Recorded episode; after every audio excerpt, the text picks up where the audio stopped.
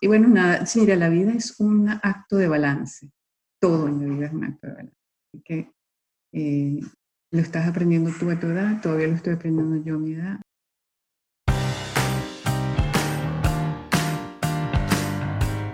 Bienvenidos a la aventura, mi nombre es Melissa Rodríguez y soy nómada, emprendedora y aprendiz de la vida.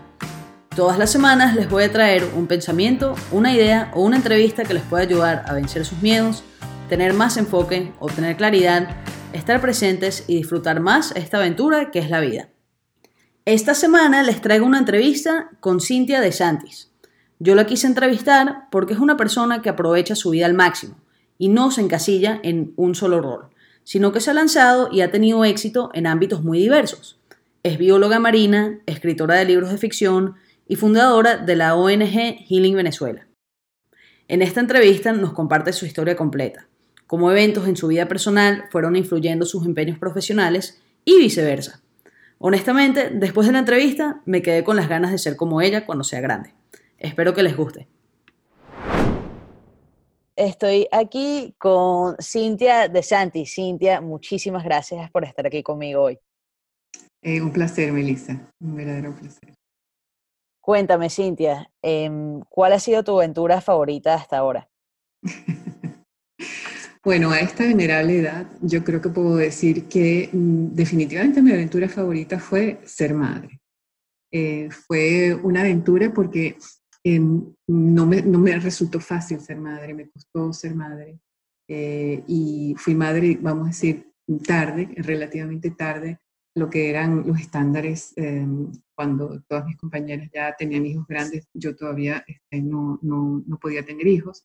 Y entonces para mí eso fue, digamos, la primera y gran aventura, porque no solamente la maravilla de que todo el mundo te habla de tener el hijo, el milagro, etcétera, etcétera, sino también cómo, cómo tú reaccionas ante esta criatura que te necesita, cómo tú entiendes que existe un amor que puede ser mm, más grande que cualquier cosa, que puede vencer cualquier tipo de barrera, es un amor incondicional. Entonces, la aventura de descubrir la posibilidad del amor incondicional, yo creo que eso fue algo que para mí eh, eh, fue un descubrimiento maravilloso, una exploración interna muy interesante y, y, que, y, que, atesoro muchísimo.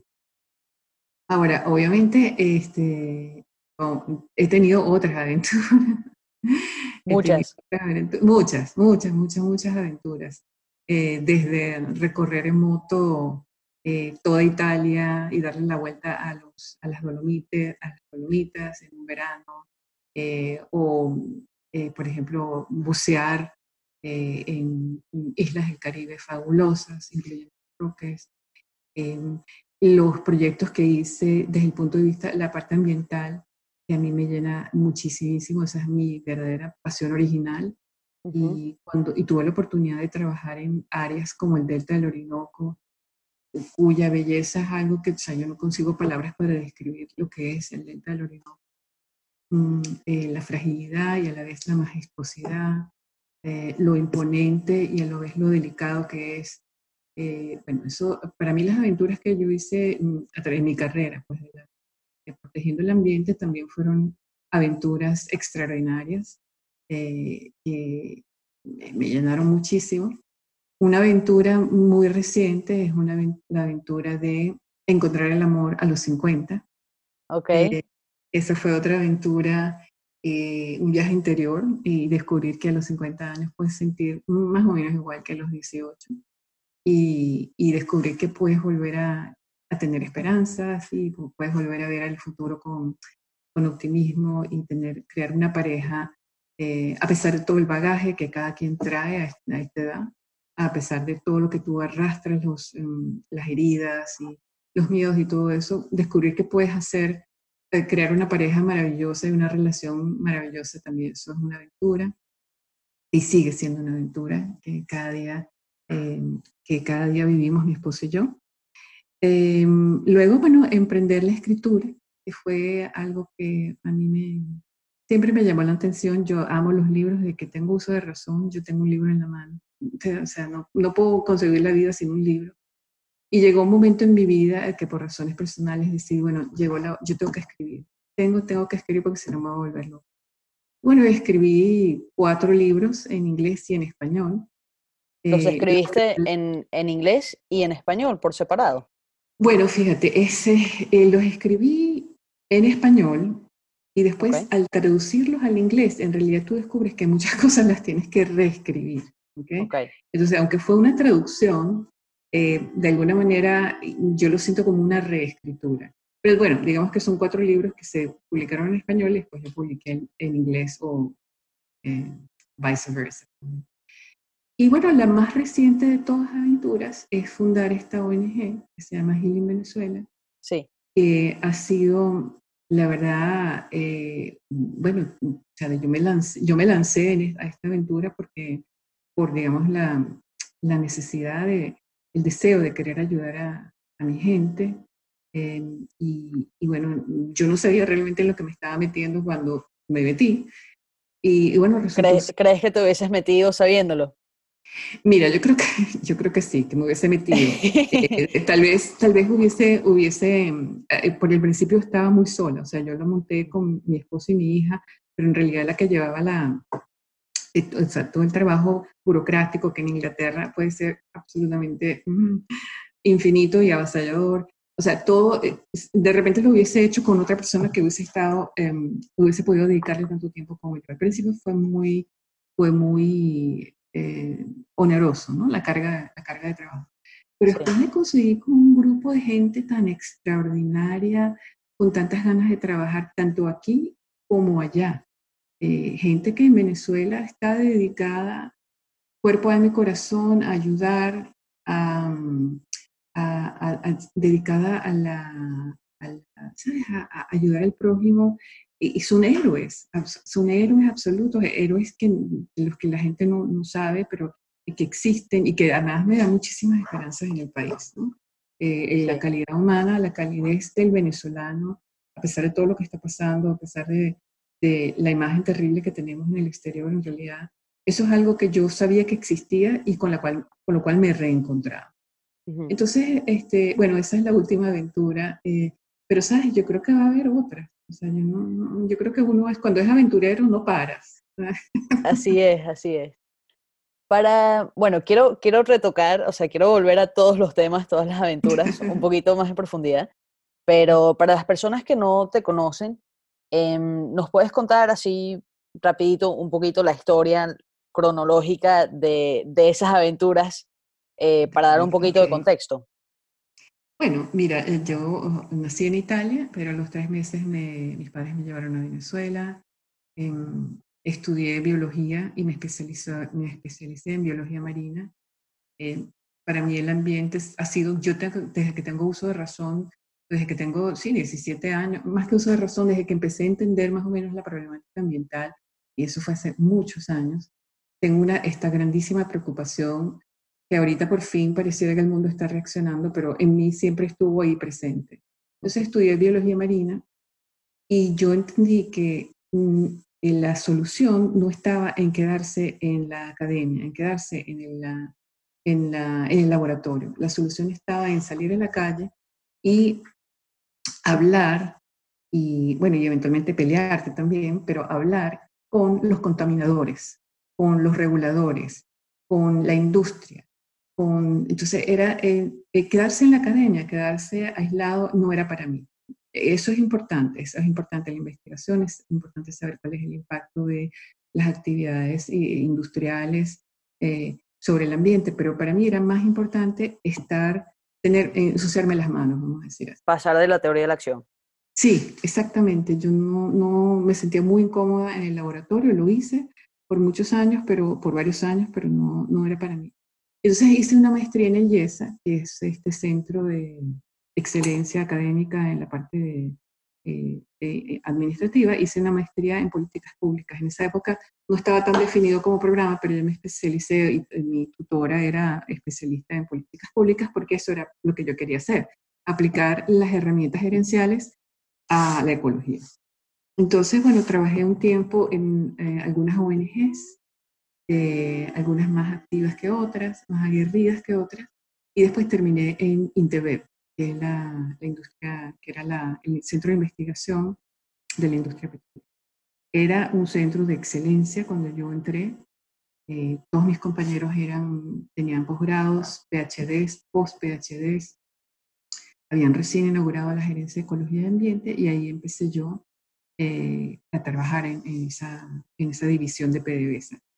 Mm, había proyectos súper interesantes y, y, bueno, al poco rato me, me, ofrecieron entrar a trabajar en BP, eh, British Petroleum. Okay. En British Petroleum, uh, en Venezuela, mm, yo era la, la, la, que llevaba toda la parte ambiental de perforación. Después fui la que llevó toda la parte ambiental de toda la empresa, de toda la empresa de BP Venezuela. Y después la parte de salud, seguridad y ambiente. Y, y yo hice ese, ese, vamos a decir, em, pasé esa, amplié mi rango de acción cuando en una ocasión eh, estábamos perforando el delta del Orinoco y un trabajador eh, se cortó la mano, se cortó tres dedos de la mano. Era, y la contratista que nosotros habíamos, uh, que, que, con la que estábamos trabajando, no, no se le ocurrió una cosa más genial, sino votarlo. ¿En serio? Entonces yo para mis adentros yo decía, pero cosa, esto, es insólito. ¿no? el primero, este pobre señor, o sea, ha perdido la mano y, y, esta gente lo vota, o sea, ¿cómo es eso? ¿Cómo funciona eso? Y por otro lado, yo decía, ¿y yo qué estoy haciendo yo? Que estoy defendiendo los delfines del Orinoco, lo cual es muy noble, oye, pero también pareciera como que uno tiene que dedicarse. Fue como una especie de un switch que se me prendió y dije, no, ya va, yo, yo aquí si vamos a proteger, vamos a proteger a todo el mundo. Claro. Entonces hice ese paso, o vamos a decir, ese crossover, o, o amplié mi rango de acción la parte de seguridad industrial y sobre todo la, los aspectos psicológicos de la seguridad industrial, los aspectos psicológicos, o sea, ¿por qué los accidentes ocurren? ¿Qué es lo que pasa en el, el cerebro humano y qué es lo que pasa en la cultura de la organización que se producen? ¿cierto? En los procesos. Exacto, en los procesos y en la cultura. La cultura es, es clave en la parte organizativa y, y, había muchas evidencias, y bueno, en fin, super, una parte fascinante de la seguridad industrial. Total que nada, BP entonces un día decidieron que iban a cerrar BP Venezuela y me ofrecieron una carrera, o sea, seguir una carrera internacional, okay. y me trajeron para el Reino Unido. Y, y, bueno, a las tres semanas de llegar al Reino Unido, descubro que tengo cáncer de colon.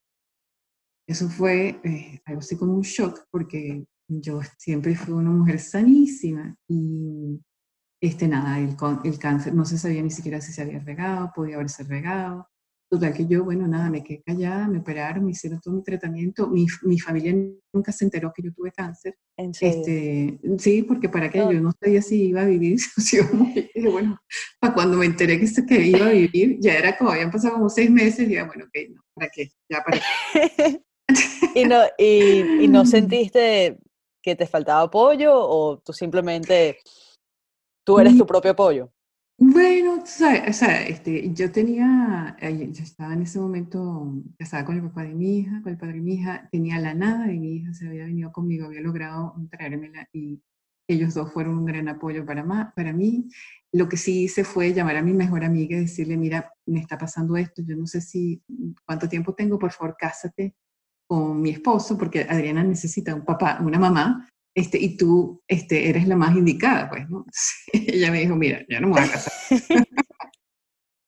yo no me voy a casar, yo te voy a cuidar a Adriana, pero yo no me voy a casar. Bueno, que no hizo falta. Bueno, nada, y me fue súper bien en BP, en BP, este, nada, mientras estaba en la, recuperándome, tú sabes, de todo esto, debe, debe haber sido la morfina, digo yo porque se me ocurrió una idea de mm, este, buscar mm, desde, desde, el punto de vista estadístico cuáles eran las raíces, las causas raíces de los accidentes catastróficos. Pero en esa época, te estoy hablando hace casi 16 años, lo que yo pensé, dije, bueno, pero ¿por qué no utilizamos este, inteligencia artificial? Es, uh -huh. Que es muy buena para identificar patrones y tal y qué sé yo. Claro. Y bueno, nada, este, dimos con, con una, contraté a un físico nuclear, a un psicólogo, y a un estadístico. Y montamos una, con una base de datos inmensa que está en BP, montamos un proyecto para identificar las causas de los accidentes. Y conseguimos algo que, mmm, vamos a decir, yo en el clavo, sea, yo en el, en el clavo y, y, y, y nada, eso me, me, hizo crecer muchísimo en BP. Luego, sin embargo, había alcanzado un techo, entonces decidí que nada, ya había hecho mi trabajo en BP, era hora de moverme. Me fui a una empresa de servicios petroleros, me fue también súper bien, ahí sí llegué al tope de mi carrera, era la gerente de todo el grupo de la parte de salud, seguridad y ambiente. Eran 50 mil personas, o sea, no era una empresa chiquita, era una 100. Y, y nada, me fue chéverísimo. Y allá, pero en el 2011 me descubrieron otro cáncer. Y entonces ahí este, era una parte diferente de mi cuerpo, no era el mismo cáncer. Y ahí yo ya empecé a pensar, bueno, tal vez tengo que bajar un poco la mecha, tal vez tengo que bajar Y ahí fue donde yo dije, oye, yo estoy acá en el Reino Unido, tengo, tengo los mejores médicos, la mejor atención médica, y ya en Venezuela se empezaba a verse, la, a sentirse la, el problema de la, la escasez. Sí yo observaba que en los hospitales descartaban muchas cosas. Y les decía a las enfermeras y los médicos, pero no lo voten, démelo a mí, yo lo mando a Venezuela. Y bueno, así empecé, recogiendo mm. cajas en hospitales, en las pequeñas centros de salud, donde está salud primaria, que llaman surgeries. Y bueno, así empecé yo recogiendo cajas, eh, mandándolas a Venezuela. Después ya estaba pagando tanto en transporte, dije, bueno, voy a montar una ONG como los manda. Eh, por lo menos eso tiene algunas implicaciones de, desde el punto de vista fiscal y tal, Y bueno, y de ahí, de una cosa chiquitica, terminó siendo una cosa este, mucho más grande. además de mandar cajas, mm, hacemos muchísimas cosas eh, ¿Cuáles son las, las otras actividades de, de Healing Venezuela ahora mismo? Bueno, mira, Healing Venezuela eh, el, el, primer programa, vamos a decir, el, el, programa principal es obviamente atender la emergencia. En ese sentido, estamos recogiendo insumos en el Reino Unido, en España y en Italia, que son donados por los centros de salud, mm, que ellos votan, pero que están en perfectas condiciones y se pueden enviar. Eso es un, programa que tenemos. Pero además ahora tenemos un programa de prevención del embarazo juvenil que incrementó de una forma bárbara con consecuencias dramáticas porque también la tasa de, mortalidad es muy alta en mujeres jóvenes, en adolescentes este, grávidas. Eh, tenemos un programa para atención a niños con diabetes, la diabetes tipo 1, que es muy, muy agresiva, y los niños necesitan insulina, medirse la glucosa y todo eso. Tenemos un programa para la reparación y el envío de equipos. Si nosotros reparamos equipos en hospitales y enviamos equipos, tanto hospitales eh, del sistema de salud público como hospitales manejados con, por fundaciones privadas como el ortopédico infantil. Pero hemos montado plantas de tratamiento de agua en el JM de los Ríos, en la parte de mm, cocina, en la cocina de la JM de los Ríos montamos una planta de tratamiento, y hemos reparado unos equipos en el hospital de Lídice, hemos mandado un compresor a una pequeña fundación odontológica. Entonces, esa es la parte, vamos a decir, de emergencia. Envío de insumos, reparación de equipos, programas de prevención de embarazo, de diabetes. Pero a nosotros también nos interesa eh, el mediano y el largo plazo. Y entonces tenemos un programa de salud mental eh, en colegios y a través de una fundación que está en Venezuela, que se llama El Arte de Vivir, les damos ejercicios de, les enseñamos técnicas de respiración y meditación en colegios. Me encanta.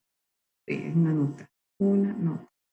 Este, y bueno, hemos entrenado no solamente niños, entrenamos también adultos eh, en instituciones públicas como el, Seguro Social, las alcaldías, eh, pero nos interesa mucho darles herramientas a los niños, sobre todo para enfrentar este momento tan difícil.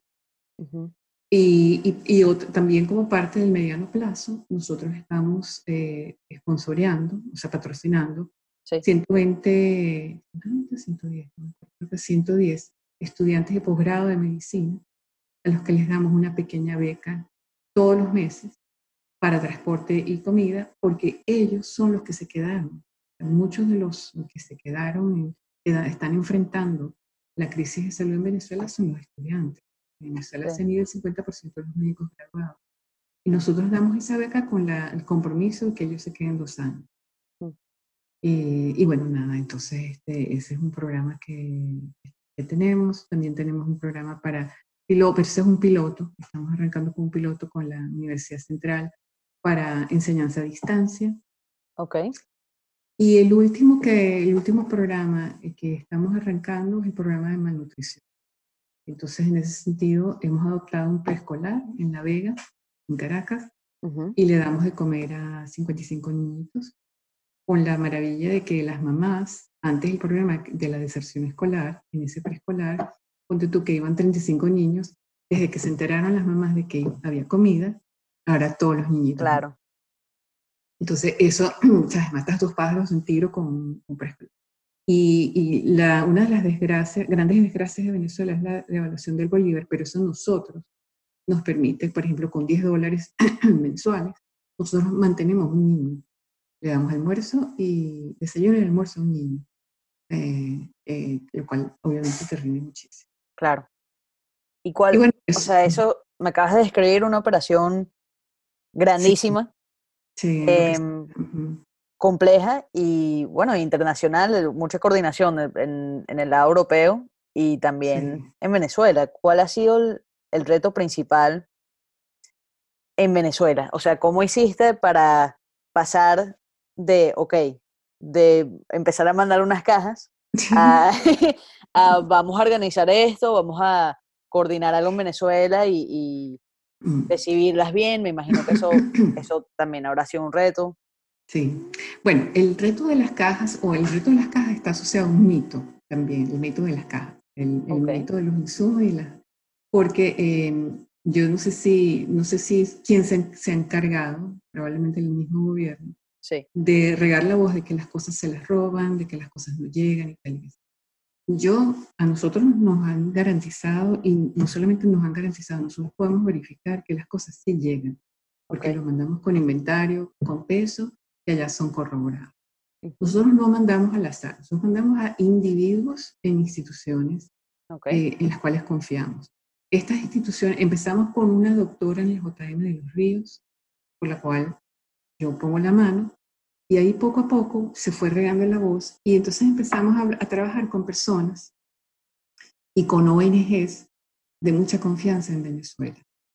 Eh, algunas las descartamos, o sea, con alguna gente simplemente no seguimos trabajando, pero ahora tenemos establecida una red bien, bien sólida de, de estos héroes de los que yo te yo te hablo, que son personas dedicadísimas, muchos son médicos, otros son simplemente mamás que quieren ayudar a, a, otras personas, por ejemplo, las, las señoras que, están llevando el programa de diabetes son mamás que tienen hijos con diabetes, pero ellas tienen los recursos para pagar, para pagar la, el tratamiento, pero saben de demasiadas mamás que no los tienen. Entonces ellas tienen una ONG bellísima que se llama Guerreros Azules y nos encanta trabajar con ellos.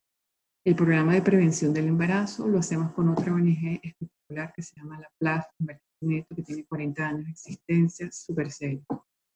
Eh, lo del preescolar lo hacemos a través de una, o sea, que nosotros tenemos aliados muy buenos en Venezuela. Y tenemos un coordinador está allá, que es un médico, Que es como nuestros ojos y nuestros oídos. Y él se encarga más o menos de supervisar, él va y verifica, él, bueno, está funcionando la planta, no está funcionando, habla con el médico del Vargas, mira, este, él es como nuestro, sí, nuestros ojos y nuestros oídos. En Venezuela nos ha ido súper bien con él. Eh, tenemos una, una, estudiante de medicina en, en, el estado de Aragua que es otra santa. O sea, hemos identificado algunas personas claves que nos ayudan mucho. Y Al acá, final, bueno, al final son esas conexiones, esas conexiones reales con las personas que, bueno, que, que, tienen la valentía de estar en Venezuela ahora haciendo ese tipo de trabajo. Exactamente. Y esa es la palabra clave, la valentía. Mm. valentía, porque a veces, ¿sabes? E, ellos tienen miedo, a veces tienen miedo. Pero bueno, nada, este, no hay que seguir ayudando y aquí lo que tenemos son una, un ejército de voluntarios, porque somos todos voluntarios. aquí nosotros, los que manejamos la ONG, somos todos voluntarios. Tenemos una contadora, que ella trabaja ocho horas a la semana y nos ayuda con toda la logística de las cajas y todo eso. Pero por lo demás, el, el, manejo de la organización está todo en manos de voluntarios. Porque imagínate, aquí tú le... O sea, el sueldo de una persona, aunque sea un asistente administrativo, corresponde en Venezuela, no sé, a 100 niños, o no, 2.000 niños. O sea, las cifras ni siquiera tú las puedes comparar. Claro. Entonces, para nosotros no tiene ningún sentido eh, contratar a alguien acá para manejar nada. O sea, es inconcebible. Pues. Claro. No, es, es, que es hasta preferible, si, si tuvieses que contratar a alguien, contratarlos en Venezuela. Obviamente. Sí. Claro. Así que bueno. Bueno. Bueno, después al, final de, la entrevista nos vas a contar cómo, cómo las personas pueden involucrarse, em, aportar. Eh, pero ahora quiero volver al tema de, de tus otras aventuras, a, los otros temas. Em, ¿Qué te llevó a escribir y a escribir ficción? Ah, bueno, mira, en la, bueno, como te dije, para mí los libros, desde que yo era chiquita, fueron siempre mis mejores amigos. Sí. Siempre, siempre, siempre, siempre. Yo amo, los libros. El libro físico este, para mí es, algo como precioso. Yo creo que a mí lo que me llevó es que fue cuando mm, eh, mi mamá trabajó con Gabriela Mistral. Gabriela Mistral fue esta poetisa chilena que ganó el premio Nobel de Literatura. Entonces en mi casa, mi papá era un, un lector este, empedernido. Entonces en mi casa siempre hubo, hubo, como una especie de, tú sabes, amor por la lectura, reverencia hacia los libros. Okay. Eh, cuando se me ocurrió escribir fue cuando me diagnosticaron el primer cáncer. La soledad, eh, la soledad de estar en un país, mm, o sea, la, soledad que yo sentí estando en un país completamente desconocido para mí, porque Inglaterra ya jamás se me hubiese, o sea, jamás en la vida. Italia, de repente España, estamos en Inglaterra iba a ser yo en Inglaterra. Te entiendo. era el, aislamiento físico, el aislamiento psicológico de mantener esa cuestión callada durante tanto tiempo. Yo dije, no, yo si no escribo me vuelvo loca. Además, yo sentía como que tenía tantas historias en mi cabeza que, oye, si, si me iba a morir, no, no las iba a poder contar. Entonces, nada, dije, nada, este es el momento. Y empecé a tomar unos cursos en línea de de cómo escribir, porque escribir eh, es, una, es un craft, o sea, es, una, es un arte, ¿no? Y la gente, obviamente hay gente que tiene un, un, talento innato y desarrollado, y bueno, son bendecidos por los dioses, pero gente normal como yo, pues nada, tuve que aprender. Y, y, y, yo siento que he evolucionado, he mejorado mucho desde que las primeras cosas que escribí hasta ahora. Y la ficción, bueno, mira, porque es que en Venezuela tú siempre estás o sea, el realismo mágico, mm, pues nada, o sea, está ahí, tú lo vives. Tú en, Venezuela siempre sientes que estás viviendo en la frontera entre la realidad y la fantasía. Venezuela es un país donde todo es posible, donde las vírgenes lloran, eh, no sé, este, los muertos se te aparecen. O sea, es todo tan, e, e, esa frontera es tan porosa y yo creo que eso también te ayuda a, escribir el tipo de novelas que yo escribo, ¿no? Por lo menos, que siempre tiene un elemento fantástico. O sea, tú, agarraste las historias de lo que tú habías vivido y de alguna manera tomaste los arquetipos y los, y los pasaste a una historia de ficción con ese realismo mágico. Eh, yo, eh, la primera novela, por ejemplo, es acerca de una niña ciega eh, ha desarrollado un, pero que tiene un sentido del, del, olfato extraordinario. Entonces ella, a través del sentido del olfato, ella se puede orientar en el lugar donde ella vive, ella está, vive con su tía, que es una curandera, aprende a través de su sentido del olfato a identificar la enfermedad en la persona, cosa que hacen los perros. Los perros aquí los entrenan para oler, por ejemplo, un cáncer de colon. Eso yo lo aprendí con mi, con mi cáncer. Entonces, esta niña eh, es capaz de oler la enfermedad y salir al monte y identificar con su olfato la cura. Ok. Ese es como una, ¿sabes? Un stretch, como dicen acá. O sea, eso es como estirar la, la realidad y es borderline con la fantasía, pero ni tanto. o sea, esto podría ser, eso podría ser. Sí. Eso, bueno, si puede ser en un perro, ¿por qué no en una niña ciega? Porque no en una, exactamente. Y bueno, ella después, este, esto ocurre en la, en la frontera entre Colombia y Venezuela. En ese momento eh, todavía el problema de la guerrilla era muy agudo. Entonces, bueno, ella se involucra con el caso de una persona que fue herida y, en fin, una historia de amor y tal. Pero eh, esa. Y en la segunda novela, que después terminó siendo una trilogía, esa sí es fantástica, pero también tiene una base de realidad, porque a mí siempre me sorprendió cuando estudiaba ciencias, cómo, ¿por qué? Tú, por ejemplo, tenías dos laboratorios que estaban estudiando, un ejemplo muy específico, dos o tres laboratorios que estaban estudiando la molécula del benceno, que es una molécula de química orgánica que tenía todo el mundo loco en esa época. ¿Por qué un laboratorio o por qué un investigador, cómo se le ocurrió a él la idea? ¿Y por qué no se le ocurrió al otro? Y muchas veces estos investigadores que tienen esos, mm, e, ese, que, que, descubren o que desarrollan o que entienden, mm, eh, que vamos a decir que parecieran iluminados, hablan de, un rayo de luz que los, por ejemplo, Gutenberg habla de un rayo de luz, un relámpago que lo tumbó, le hizo perder la conciencia. En el caso del benceno, eh, el señor habla de unos monitos que él vio, toda una alucinación, probablemente había tomado mucho, eh, y vio unos monitos que se daban la mano. Eh, bueno, todo el mundo sabe el cuento de Arquímedes, pero también Einstein, por ejemplo, tuvo sueños em, que le hicieron, que fueron precursores, vamos a decir, de su teoría de la relatividad. Entonces, ese elemento, de, ese elemento imponderable que se llama inspiración, que nosotros llamamos inspiración, ¿de dónde viene? Entonces, bueno, nada, yo creo una, un, artefacto eh, literal, que es una, toda una civilización que se desarrolló de, en paralelo con, con, Homo sapiens, pero se desarrolló bajo tierra, que, había que este, tiene eh, algunas capacidades mucho más avanzadas que Homo sapiens. Okay. Y esta civilización está tutoreando la humanidad para llevarla a, este, o sea, por un camino de vamos a decir, de enlightenment, o sea, de iluminación, ¿no? Hasta, hasta las fronteras de la ciencia, cuando la ciencia y la espiritualidad eh, se unen. Entonces, es eso, obviamente, esto es completamente descabellado, por supuesto, o sea, esto no, no existe, no está basado en la realidad, pero sí, todas las historias de las que yo hablo, de todos los científicos, todos los científicos que yo escogí, sí. hablan de ese momento único y mágico en el cual ellos tuvieron este, esa chispa que los hizo descubrir eh, un secreto o desarrollar una, una, invención fantástica o escribir una fórmula o, entender, por ejemplo, eh, cómo funciona la evolución.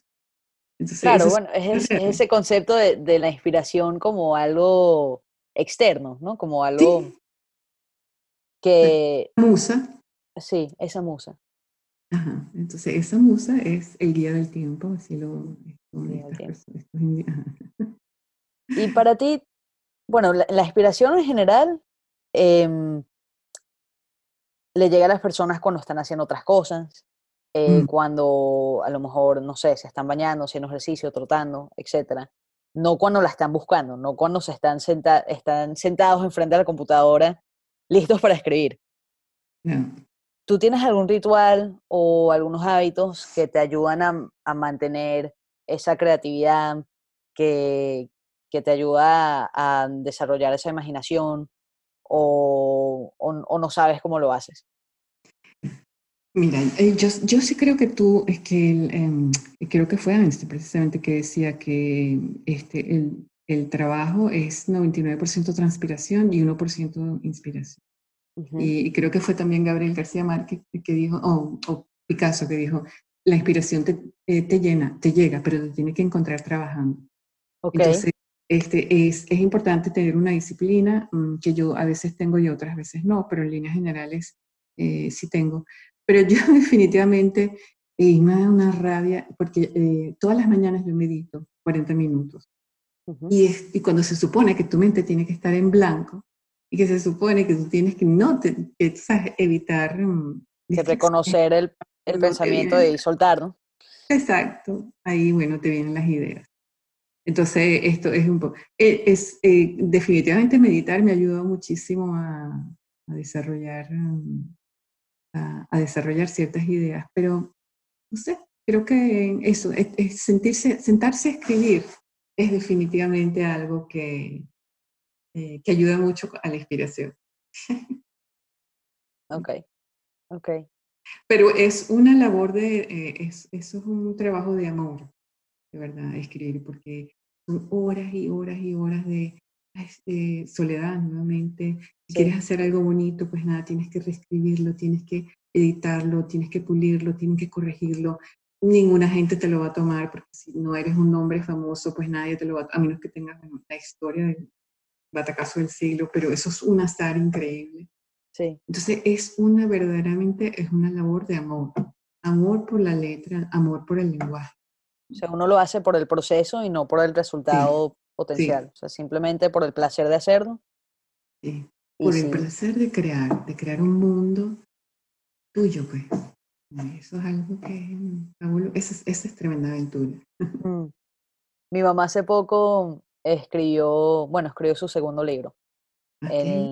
también en su, en su jubilación decidió que, que, que quería escribir. Ella siempre es de esas personas que, que cuenta una historia y, bueno, seguro me está escuchando ahora y me estará pensando que no, pero que cuenta una historia y después la cuenta tres días después y tú la escuchas y le agregó un detallito. y la escuchas dos meses después y ya la historia es, es la historia, o sea, es, eh, de repente tiene algún elemento fantástico o, o, exagerado hasta tal punto que tú dices, ya va, eso no pasó. Pero, mm, y eso, eso es un arte, eso es un, es un talento que ella tiene. Eh, y, y, ella empezó, hizo hace como cinco años más o menos, hizo eh, un curso online para escribir también. Y, y, ella sí se basó más en, en historias de la familia y sus experiencias propias y las escribió. Entonces tiene, tiene dos libros, pero, pero sí, me encanta escucharte hablar de, del proceso porque, porque lo vi en ella, lo vi en ella como, como ella escribe por, por, por el placer de, de, crear, porque tenía algo en la cabeza que sentía que, que no se podía quedar ahí. Exacto. Em, y, y, bueno, y, y, también, o sea, por el proceso, por el proceso y no por el resultado. Sí. Sí. Em, otra pregunta que yo había notado eh, antes, de, antes de sentarme aquí contigo hoy, volviendo un poco al tema de Venezuela. ¿Cómo, ¿Cómo reconcilias tú, como, como alguien en el exterior, esas ambiciones que uno puede tener personales em, y las oportunidades que uno tiene con las ganas de ayudar? Porque una vez, no sé si, no sé si me explico bien, pero lo veo muchas personas que, em, que uno tiene ganas de hacer algo, uno tiene ganas de ayudar, pero a la vez tienes, tienes una vida, tienes, tienes cosas que hacer, eh, tienes metas profesionales, tienes sitios que quieres visitar. Em, y veo que muchas personas eh, tienen la reacción de simplemente decir, no hago nada, yo ya no soy venezolano, soy de este sitio, se olvidan de muchas maneras, no, leen noticias, eh, y no sé, eso lo respeto hasta cierto punto, pero me parece triste y nunca lo he podido hacer me parece tristísimo. Eh, me parece tristísimo porque además me parece que es algo que tarde o temprano es, este, te va, te va, it's gonna catch up with you, it's gonna bite back, ¿sabes? O sea, tarde o temprano em, eso te va, te va a saltar por alguna parte. Esa negación de, tu, de tus raíces y de tu origen eh, porque quieres adaptar, porque quieres adaptarte a lo mejor a un nuevo medio, porque no, eso no funciona. Yo lo que sí, lo que sí te puedo decir, bueno, yo me puedo dedicar el tiempo que le dedico y las señoras que están conmigo, porque nuestra vida está ya estable. O sea, yo tengo una hija grande, eh, yo estoy retirada, yo no tengo problemas financieros, o sea, nosotros estamos en una etapa de la vida en la cual le podemos dedicar mucho tiempo a esto. Y lo que le decimos a, nuestras, a nuestros voluntarios y a nuestras embajadoras, dedíquenle lo que sea, dedíquenle el tiempo que puedan. Y, eso ya para nosotros es más que suficiente, pero eh, no sé, yo, yo, no, yo no pudiera funcionar, yo no podría funcionar eh, negándome, olvidándome de, todo lo que está pasando, lo que está pasando mi gente, lo que está pasando en mi país. Es imposible. Y, creo que no es bueno para la salud mental. Sí, yo estoy de acuerdo. Estoy, yo no estoy en ese punto estable en mi vida, em, pero sí noto que cuando paso, no sé, una temporada muy enfocada en mis cosas y, y dejo Venezuela de lado, llega un punto que me deprime, llega un punto que digo, no, no puedo y, siento que, que, tengo que hacer algo, cualquier cosa. Em, aunque sea eh, traducir, el, ponerle subtítulos en inglés a un video o una ONG para que lo puedan compartir. Em, o, o, cualquier cosa, o ayudar a alguien, es, es o, compartir una noticia. Em, a mí me, me, cuesta mucho y es algo que me, me duele mucho, o sea, es algo que, que yo no, no puedo ni quiero ignorar. Em, pero sí me cuesta mucho llegar a un equilibrio porque siento que voy de un extremo a otro. Sí. Sí. Sí, eso es difícil y, y, y aprender a, a, no involucrarse, bueno, eso, es algo que nosotros que recibimos todos los días eh, emails con mensajes terribles y tantas solicitudes de ayuda que no podemos atender porque no tenemos la capacidad ni financiera ni logística para... Eh, para nosotros eh, ah, yo creo que lo, lo, que a mí más me drena, más que el trabajo, es eh, la parte emocional. Pero, pero bueno, como te digo, yo, yo, tengo, la, yo tengo la suerte de, no, de haber hecho mi vida ya, este, pero yo entiendo perfectamente que una persona joven como, como tú, y como muchos, pues nada, tienen que darle prioridad a su vida y después ayudar a otros, ¿no? Porque si no, imagínate cómo vas a ayudar. Eh, y bueno, nada, mira, la vida es un acto de balance. Todo en la vida es un acto de balance. Así que eh, lo estás aprendiendo tú a tu edad, todavía lo estoy aprendiendo yo a mi edad. Pues no sé, este, creo que es un aprendizaje que nunca, nunca llega. Yo por lo menos siento que no he logrado perfeccionar. A, a veces yo definitivamente me paso del lado de involucrarme demasiado. Sí, sí. Eh, no, lo, veo muchas personas, lo veo en, mi mamá también, ella estuvo muy, muy metida en en el movimiento en España para los pensionados, cuando dejaron de llegar las mm. pensiones. Mm. Em, y, ella y una amiga de ella, o sea, estaban dedicadas a, tiempo completo prácticamente.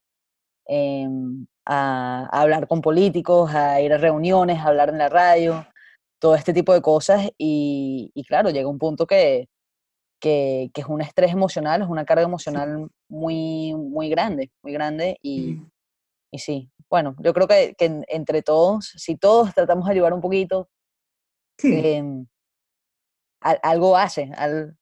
Por supuesto, no, y como te digo, nosotros nunca, o sea, cualquier, el grano de arena, por lo menos para Gil y Venezuela, el grano de arena con cualquier persona aporte para nosotros es valiosísimo. Sí, sí. Mm. ¿Y dónde, dónde te pueden conseguir? Si te quieren seguir o si quieren aprender eh, más sobre Healing Venezuela. Healing Venezuela tiene página web, Facebook, Instagram, Twitter, o sea, simplemente la página web es www.healingvenezuela.org. Okay. En Twitter, eh, en Insta y en Facebook también somos healingvenezuela.org. Hay este, Sí, yo creo que eso, nosotros nuestras redes somos bastante activos en Instagram y en Facebook, sobre todo. Y bueno, ahí nos pueden seguir, nos pueden mandar mensajes, nos pueden hacer donaciones. Eh, eh, difundir nuestra labor es muy importante. También claro. es muy importante. hacernos comentarios es muy importante. Eh, aunque sea eso, ¿sabes? Eso también ayuda muchísimo. Hoy en día las redes sociales tienen un poder inmenso y y a nosotros nos ha ayudado definitivamente mucho el hecho de ser activos en las redes. Excelente. Y si alguien quiere conseguir algún libro tuyo, leer, leer esas historias que ya sé, ya lo voy a hacer yo. Tan bella. Este, en Amazon, en Amazon. El, sentido de la oscuridad es el primer libro y los otros son El guía del tiempo, la tecnología. Pero yo creo que el sentido de la oscuridad, honestamente, si yo tuviese que recomendar un libro, yo diría, lean ese. Ok. El otro es como mucho más, mucho más para una persona que le encanta la ciencia y que es así como que dicen acá geeky, ¿no? Como medio nerdo. Ok. Más, pero el sentido de la oscuridad es más poético, es más... ¿Y los dos están disponibles en inglés y en español? Sí, todos están en Amazon, sí, en inglés y en español, en Amazon, así. Okay. Bueno, excelente, me encantó esta entrevista, siento que aprendí mucho. bueno, pero sigamos en contacto. Sí, sí, por favor. Em, sí, sí, no, muchísimas gracias por estar aquí. A ti también, gracias a ti. Cuídate mucho. Gracias, chao. Muchas gracias a todos por escuchar. Por favor, sigan a Healing Venezuela. En las notas tienen toda la información sobre eh, y links para la ONG y también el link para los libros en Amazon de Cintia. Si me quieren dar feedback o mandar un mensaje, mi email es melisa. También me pueden conseguir en Instagram arroba melisa.r.j. Y si me quieren dejar un review en Apple Podcast, estaría súper agradecida. Muchísimas gracias, nos vemos la semana que viene. Chao.